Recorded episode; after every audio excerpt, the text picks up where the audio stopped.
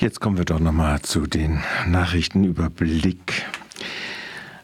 Heute ist äh, der internationale Tag, äh, Antikorruptionstag und Transparency International Deutschland e.V., eine der führenden äh, Organisationen in der Korruptionsbekämpfung, zieht nach einem Jahr Ampel eine ganz ernüchternde Bilanz um diesem internationalen Tag, äh, bezogen auf die regierende Ampelkoalition. Trotz vielversprechender Ankündigungen wie gesagt, sehr ernüchternd.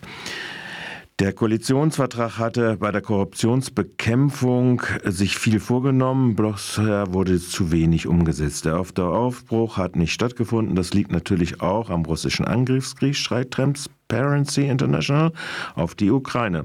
Zwar hat der Krieg vielen die Augen über die Auswirkungen strategischer Korruption geöffnet, es scheint jedoch noch immer nicht bei allen angekommen zu sein, dass der Korruption, die von Kleptokraten als Instrument zur Aushöhlung der Demokratien eingesetzt wird, noch deutlich entschlossener entgegengetreten werden müsse. In diesem Bereich gibt es nennenswerte Neuerungen. Durch den Krieg hat in Deutschland angelegte schmutzige Vermögen russischer Oligarchen viel Aufmerksamkeit errät. Dazu sagt Alexandra Herzog von Transparency Transparency International. Die Probleme bei der Durchsetzung der Sanktionen haben zu zwei Gesetzespaketen geführt, die wichtige Fortschritte im Kampf gegen Geldwäsche enthalten. Jetzt kommt es auf deren schnelle Umsetzung an. Fakt ist, Deutschland unterstützt aktuell Korruption und Machtbruch, Machtmissbrauchs weltweit, indem Autokraten und Kriminelle ihr Geld hierzulande immer noch relativ sicher vor der Staatsverfolgung entziehen können. Bei vielen anderen Themen der Korruptionsbekämpfung hat die Ampel bisher wenig Fortschritte erreicht. Sie meinen damit Forderungen zu Lobbytransparenz und Informationsfreiheit. Da ist nichts äh, seitens der Ampel bisher außer Ankündigungen geblieben. Was gar nicht vorangekommen ist, die Koalition bei der Bekämpfung von Wirtschaftskriminalität, auch wenn heute der, gestern der Prozess gegen um Wirecard gestartet ist. Anders sieht es beim Hinweise, äh, Hinweisgeberschutz aus. Hier befindet sich endlich ein Gesetzentwurf, zumindest im parlamentarischen Verfahren. Soweit also die die äh, Bilanz von Transparency International. Morgen ist der Tag der Menschenrechte und da zieht Pro Asyl ein bitteres Fazit nach einem Jahr Aktionsplan Afghanistan. Zum Internationalen Tag der Menschenrechte mahnt Pro Asyl die gefährdeten Menschen in Afghanistan nicht zu vergessen an. Entgegen der Versprechen der deutschen Bundesregierung harren weiterhin tausende Menschen in Afghanistan aus, die wegen ihres Engagements für westliche Werte stark gefährdet sind, so, so Pro Asyl. Die Taliban stürzen das Land unterdessen in mittelalterliche Verhältnisse. Während die Welt in die Ukraine und in den Iran schaut, verdüstert sich das Leben in Afghanistan zusehends. Die Taliban lassen ihre Maske der angeblichen Mäßigung fallen und offenbaren ihr wahres Gesicht. Die Liste der Grausamkeiten ist lang. Nach den jüngsten Anweisungen dürfen Frauen nicht länger einen Park besuchen. Teilweise ist ihnen selbst der Kauf einer SIM-Karte verboten. In nahezu allen Lebensbereichen werden Frauen ihrer Grundrechte beraubt, trotz anhaltender Proteste von ihm. Menschen werden ausgepeitscht, eine erste öffentliche Hinrichtung ist bekannt geworden, Steinigung und Amputation von Gliedmaßen gelten mittlerweile als zulässige Bestrafung, kündigten die Taliban zu Beginn der Macht noch eine gemäßigte Politik an.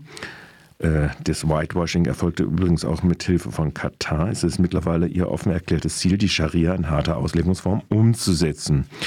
Und äh, dazu meint dann Pro Asyl, es ist äh, jetzt nicht mehr Zeit für weitere Lippenbekenntnisse. Mit ihrem Aktionsplan Afghanistan hatte die deutsche Bundesregierung vor einem Jahr angekündigt, bürokratische Hürden abzubauen und Ausreisemöglichkeiten für ehemalige Ortskräfte und besonders Schutzbedürftige ausbauen und beschleunigen zu wollen. Im Aktionsplan heißt es, viele Menschen leben in täglicher Angst. Das gilt insbesondere für diejenigen, die mit uns für eine bessere Zukunft Afghanistans gearbeitet haben und daran geglaubt haben. Das ist äh, die Lage für besonders gefährdete Mädchen und Frauen. Gegenüber diesen Menschen gäbe es eine Verantwortung, wenn wir sie nicht in Stich lassen. Besonders große Hoffnung haben viele Afghanen auf das Bundesaufnahmeprogramm gesetzt, das sich letztlich als Mini-Aufnahmeprogramm entpuppt hat. Damit afghanische Menschenrechtsverteidigerinnen, Medien- und Kulturschaffende, Frauenrechtlerinnen und afghanische Ortskreise und weiter höchst gefährdete Menschen endlich aufgenommen werden, fordert Pro Asyl, dass das baudendes Aufnahmeprogramm sich nicht mehr ausschließlich auf afghanische Staatsangehörige Angehörige in Afghanistan beziehen darf, sondern auch solche Afghanen, die mittlerweile in Drittstaaten wie Iran und Pakistan fliehen mussten, einschließen muss.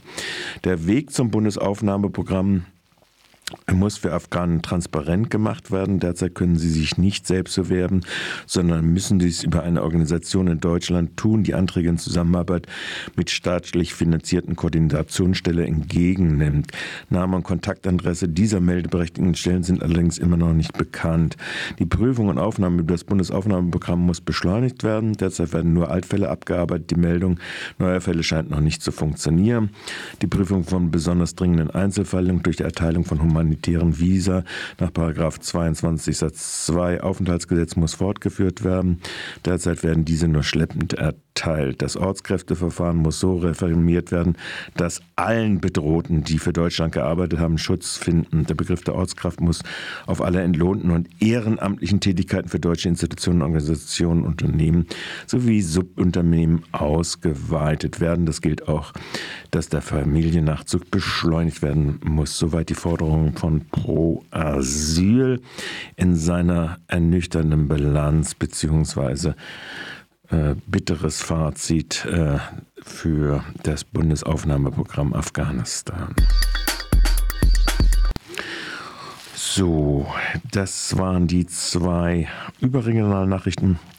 Jetzt nochmal die Selbsteinschätzung von Verdi. Verdi hat in dieser Woche den Tarifkonflikt an den Unikliniken beendet, nachdem die Arbeitgeber überraschend eine vierte Verhandlungsrunde nach den drei Ergebnislosen eingeräumt haben. Verdi hat jetzt äh, für Südbaden erklärt, Südbaden liegt bekanntlich die Unikliniken, die Tarife nochmal, dass die Nettoeinnahmen äh, Nettoeinmalzahlung in Höhe von 3.150 Euro äh, im Oktober 22 bis Dezember 23 in drei Tranchen gezahlt werden, was ein Durchschnitt von 210 Euro netto im Monat ist. Aber es sind eben nur Einmalzahlungen. Ab Januar 24 werden dann die Entgelttabellen dauerhaft um 250 Euro erhöht. Die Auszubildenden erhalten netto Einmalzahlungen von insgesamt 2,395, also knapp 3000 ab Mai 24 und werden dann die Ausbildungsentgelte dauerhaft um 150 Euro erhöht und die Psychotherapeutinnenausbildung gibt es ab Dezember 22 eine dauerhafte monatliche Zulage von 300 Euro. Für die zehn Monate vom Februar bis November 22 gibt es eine Netto-Einmalzahlung von 3000 Euro. Auch für die Servicebereiche der Uniklinik, das ist ein Tarifrecht zur Sicherung der Wirtschaftsbetriebe und Eigenreinigung, SWI, mit immerhin 1000 Beschäftigten in den Servicebereichen, ein ganz eigener Tarifteil. Äh, der die Speiseversorgung, Wäscherei und Patientenlogistik, Hauswirtschaft und Reinigung umfasst. Und der wurde separat verhandelt. Da sind die Ergebnisse, dass vom Oktober 22 bis Februar 24 eine Netto-Einmalzahlung von 4.200 Euro gezahlt wird, also 233 netto monatlich, aber wie gesagt Einmalzahlung.